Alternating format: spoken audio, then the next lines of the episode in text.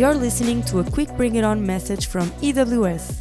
In 5 minutes max, we deliver a short idea, story, or principle that can be transported into your sport practice or life in general in order to optimize it.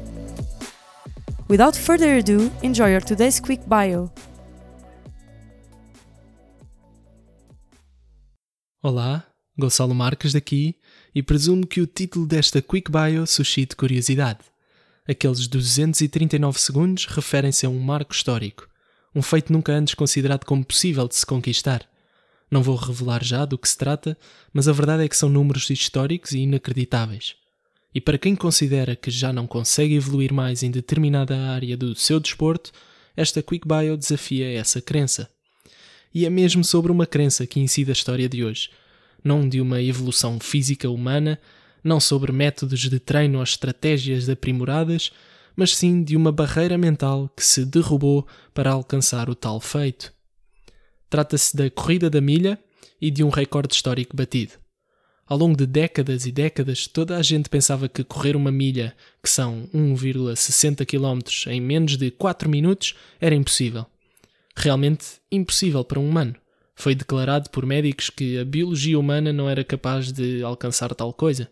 Chegou-se a dizer que uma pessoa era capaz de morrer ao tentar fazê-lo. Imagino que com várias tentativas a dar o máximo e com este tipo de avisos, praticamente todos os atletas desta prova davam como garantido que a marca dos 4 minutos era então reservada só para deuses. Mas na década de 50, dois dos melhores atletas da modalidade lutavam por melhorar e estabelecer novos recordes, é claro. Um deles, John Landy, que de um modo geral conseguia melhores tempos, dizia mesmo: Por mais que tente, sinto que é impossível.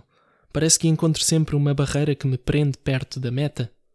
O outro, Roger Bannister, no entanto, permanece com o sonho presente. E foi com uma autoeficácia mais desenvolvida e robusta que este inglês foi mais forte e, em maio de 1954, rompeu a barreira mental e alcançou a marca dos 3 minutos e 59 segundos fez o impossível. Este é um dos casos que melhor reflete o papel que as crenças têm no desempenho de cada pessoa, atletas e não só, pois repare-se que o desafio não se tornou mais fácil nem mais difícil, as condições externas foram sendo as mesmas. O que mudou foi o pensamento, a premissa, o quadro mental. Ao mudarmos as nossas crenças sobre os nossos limites, os limites de facto podem mudar. Mais fascinante ainda é que, passados dois meses, John Landy aumentou o recorde, diminuindo o tempo para os 3 minutos e 58 segundos. E mais surpreendente ainda, dentro dos 10 anos seguintes, não só já haviam 5 novos recordes estabelecidos, dezenas de vezes a marca abaixo dos 4 minutos era batida e estudantes do ensino secundário também o conseguiram fazer. A mensagem a frisar é que não foi a capacidade física dos atletas que mudou, nem a sua biologia se alterou consideravelmente para alcançar tais marcas impossíveis.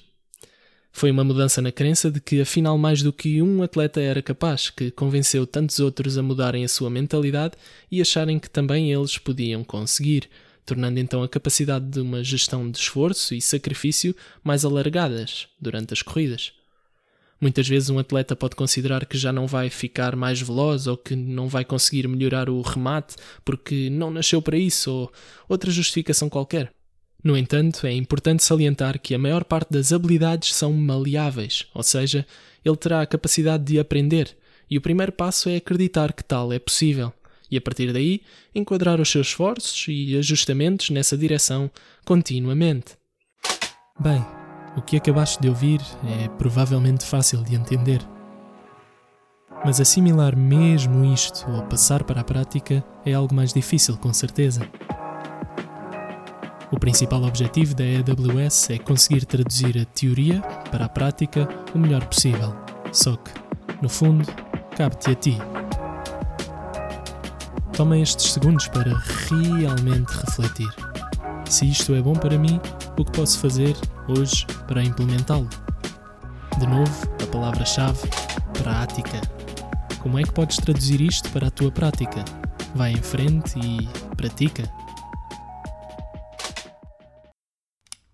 Hoje em dia, o recorde pertence ao marroquino Elga Rouge com 3 minutos e 43 segundos. E só uma parte aqui. No meio de alguns cálculos, apercebi-me que para se conseguir tal coisa, a média da velocidade que se deve ter é de 26 km h Ora bem, eu não sei quanto ao geral das pessoas, mas a minha velocidade de sprint máximo é de cerca de 22 km h Posto nestes termos, ainda mais surpreendente e super-humano sinto isto. Por fim, se és atleta, diz-nos como podes aproveitar a inspiração desta história na tua prática desportiva. Alguma dificuldade que, no fundo, esteja a envolver uma barreira mental que te foi imposta ou que tu próprio acreditas não conseguir alcançar? Será que consegues bater, no fundo, algum recorde este mês? Partilha como te podes superar. Bons treinos e até à próxima Quick Bio. Cuida bem de ti. Hey, you, athlete, student, or worker of some kind. We want to know real cases. So tell us, from what you've heard, what have you been missing out?